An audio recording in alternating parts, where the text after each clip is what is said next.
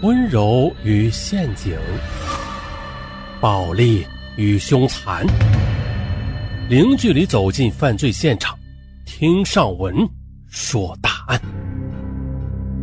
本节目由喜马拉雅独家播出。先来介绍一下本案的呃背景，这是一名来自上海航空公司的空姐侯小姐。他呀，在开车途中被两名歹徒给劫持了。就在这关键的生死攸关的时刻，曾经接受过奥运会反劫机训练的侯小姐，她凭借过人的心理素质，沉着冷静的和歹徒巧妙的周旋，最终却奇迹般的从歹徒手中逃脱了，并且协助警方将犯罪嫌疑人给抓获，还成功的破获了一起抢劫杀人的命案，因而侯小姐被誉为史上。最牛空姐，啊！本起案件跟上一期的精品收费案件有异曲同工之妙啊！为什么这么说啊？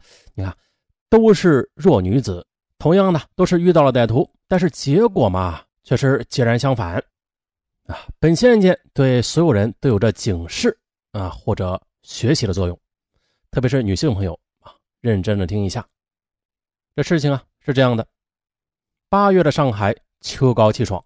但是初秋的晚上还是透露出丝丝的凉意，路上的行人渐渐稀少。二零零八年八月二十三日晚上九点三十分，上海市宝山公安分局的一辆幺幺零巡逻车正巡逻至南华苑路灵石路的路口。这时，警车上的民警突然看到一个满脸惊恐的女孩啊，竟然赤着脚从一辆出租车上飞奔而下，并且拦下警车大叫：“警察，救命！我被抢劫了！”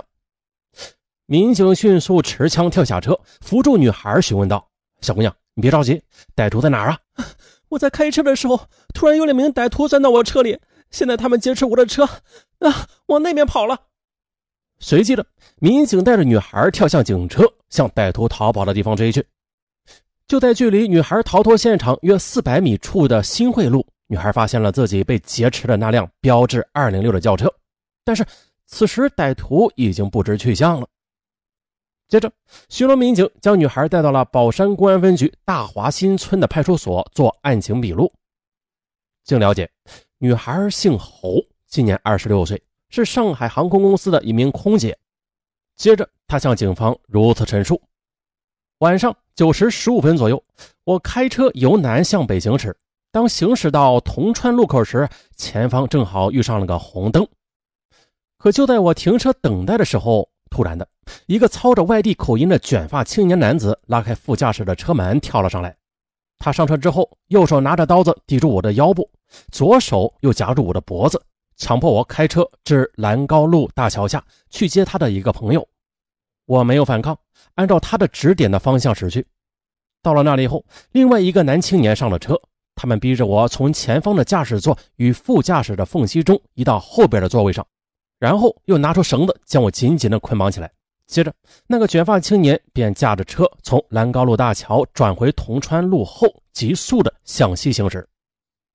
而另外一个男青年则坐在我身边，用刀紧顶着我，威逼我交出身上的银行卡。我便顺从的拿出了银行卡，并且把密码告诉了他们。在这个过程中，我不停的和他们聊天，甚至哀求他们。最后呢？趁他们不注意，我在悄悄的挣脱了绳索之后，这才逃下车来。坐在派出所里回忆刚才发生的一幕，侯小姐依然是惊魂未定。当天值班的副所长高伟东听完侯小姐的陈述之后，他就陷入了沉思。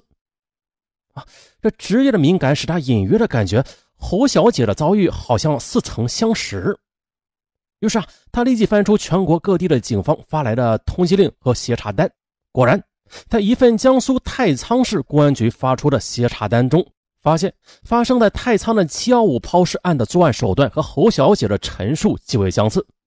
二零零八年七月十六日，太仓警方在河道中又发现一具女尸，事主也是开车被人劫持之后再杀再抛尸的。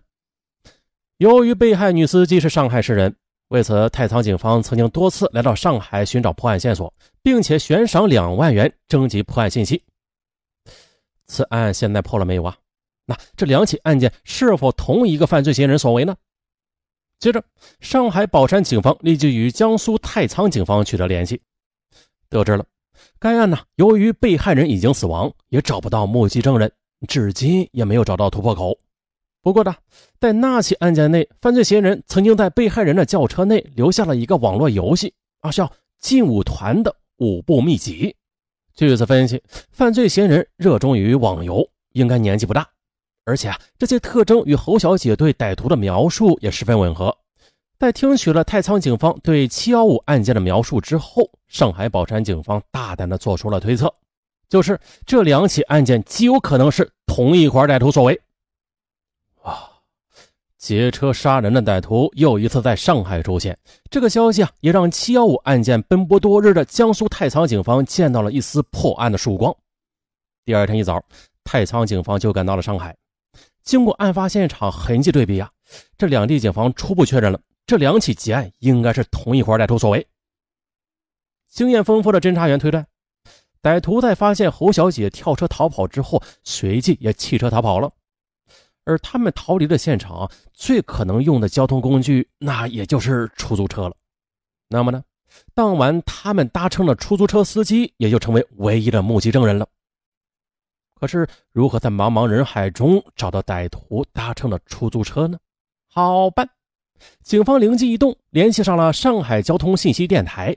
嘿，通过电台广泛寻找，案发当天的晚上九点半左右，曾在新村路灵石路上搭载过两名年轻男子的出租车司机。